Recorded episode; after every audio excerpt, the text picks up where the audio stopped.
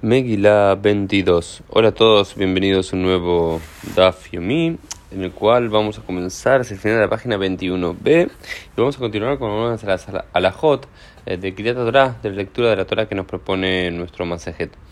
Em, y lo que nos dice era que Moed Korim Arba. Ya habíamos dicho que en eh, lunes, jueves y sábado por la tarde Shabbat en Minha se leen tres aliot, también va subiendo la escala de cantidad de aliot que se leen, y después se nos dicen que en, en los Rashei Hodashim, en los eh, meses nuevos, al comienzo de cada mes, y durante el intermedio de las festividades de Pesach y de Sukkot, se deben leer cuatro aliot. Sin embargo, acá la Gemara presenta un problema. ¿Cuál es el problema?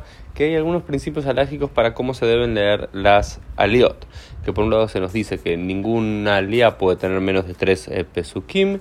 Y por otro lado que en las parashot, stumot ptuhot, en las eh, secciones de la propia Torah abiertas y cerradas, no se puede empezar a leer de una sección a menos de dos versículos y no podemos dejar dos versículos. Tenemos que dejar por lo menos tres versículos o empezar a leer después de tres versículos.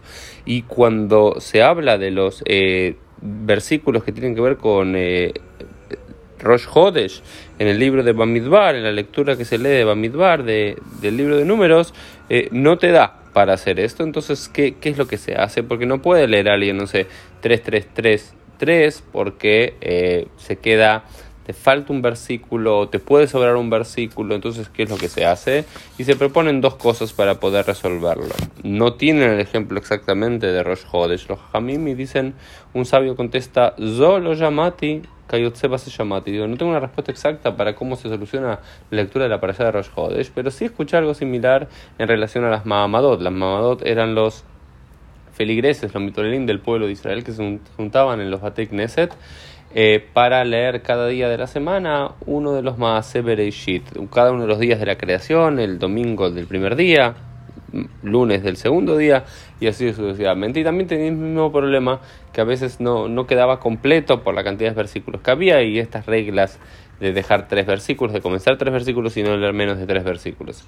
Entonces lo que dice que hay dos soluciones posibles. Eh, la solución de Rav es Doleg. Doleg significa repetir, es decir, que el primero lee eh, cuatro versículos y el segundo lee otros tres versículos, pero el primero de esos tres versículos es el último que leyó el anterior, ¿no? No se suele hacer eso, nosotros leemos un par de versículos y el siguiente lee otros versículos, no se repite, pero para poder completar y salir de todas las obligaciones legales que tenemos con la lectura de la Torah, se repetiría un versículo.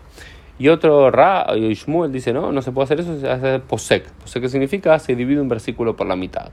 Entonces, pero discuten, no, no se puede hacer esto, porque Kol de Lopseik, Moshe, Ana Lopaskinan, le digamos todo versículo que el propio Moshe Rabbeinu no dividió, nosotros no podemos dividir un versículo por la mitad para que el primero lea, digamos, lo que sería eh, dos versículos y medio, o sea, tres, y el segundo otros dos versículos y medio que sea tres y no tener que repetir.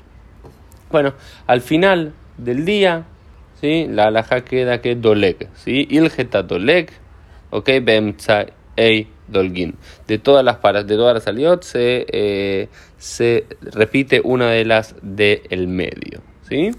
Entonces, esta es una de las primeras discusiones que tiene la Gemara. Y la segunda de las discusiones que tiene la Gemara es Sea klal kol yesh musaf.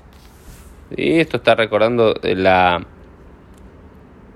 la, la, eh, la Mishnah dice, Kol bo korban musaf be'ein bo isur melacha korim shlosha. Dice, todo día en el cual haya un, en el antiguo templo de Israel haya habido un sacrificio extra, un musaf, y pero que ese día no sea un día donde están prohibidos los trabajos, se deben leer eh, tres aliot, ¿sí?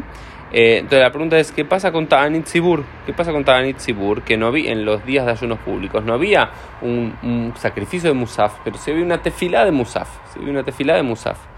Entonces, ¿qué pasa? Si se leen en los ayunos públicos, ¿se deben leer tres aliot o cuatro aliot? Debe ser como un día de Hol o un día como Rosh Hodesh o Hol Amoed. Ah, y al final del día, después discuten una posición y otra posición, Alajá y el es que se leen tres aliot nada más.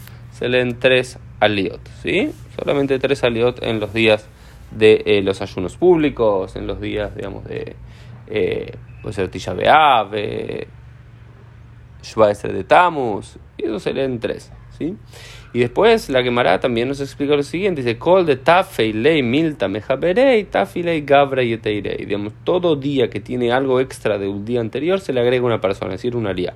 En el sentido, es un día común y corriente son tres aliot. Pero Rosh Hodesh, Umoed, Deika Korban Musaf, Korim Arba. Pero en Rosh Hodesh y en Jona Moed, que hay Korban Musaf, se lee, cuatro personas leen. Y en Yom Tov, que hay Korban Musaf y aparte hay eh, de Azur, Besiata Melajá, y también están prohibidos hacer trabajo, se leen cinco aliot. Y en Yom Kippurim, que eh, está prohibido hacer trabajos Mishumka de Anush Karet, y la prohibición es el ostracismo celestial, hay seis. Y en Shabbat, de Ika Surskila, hay en Shabbat que hay Azurskila, que el castigo es el apedreamiento público, o sea que es mayor fuerza que el anterior, son siete aliot. Entonces, digamos, cada día cuando es más especial que el otro, de alguna forma se podría decir que tiene una alía extra. Por eso podemos decir que Shabbat, que tiene siete aliot, es el día que más aliot tiene, es más especial incluso que Yom Kippur, que es el segundo día con más aliot, que son seis. Con eso concluimos el Dafim del día, nos vemos Dios mediante en el día de mañana.